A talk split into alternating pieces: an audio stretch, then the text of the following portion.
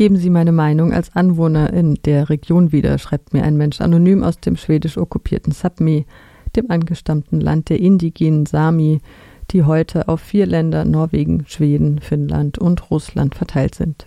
Zitat ich denke nicht, dass wir hier weitere Minen eröffnen sollten. Wir haben keine Arbeitslosigkeit. Wir liefern pro Kopf enorme Mengen an Geld an die Staatskasse. Hier gibt es keinen Wohnraum, eine miserable Gesundheitsversorgung, schlechte Straßen, die für den Schwerlastverkehr gefährlich sind. Pro Kopf wäre Kiduna eine der reichsten Regionen der Welt mit einem Bruttosozialprodukt von über einer Million schwedische Kronen pro Person. Verglichen mit der Region um Luleå oder mit Schweden mit durchschnittlich 487.000 schwedischen Kronen pro Person.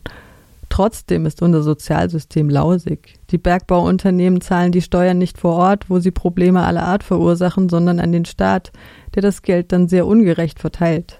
Dann sitzen die Manager des Bergbauunternehmens in einer anderen Stadt und investieren schamlos das, was unser regionales Kapital sein sollte, in Sportmannschaften in der Nachbarstadt.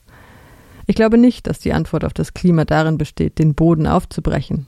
Das ist eine Sackgasse und hier ein Kolonialismus, bei dem die Eigentumsverhältnisse nicht wiederhergestellt wurden.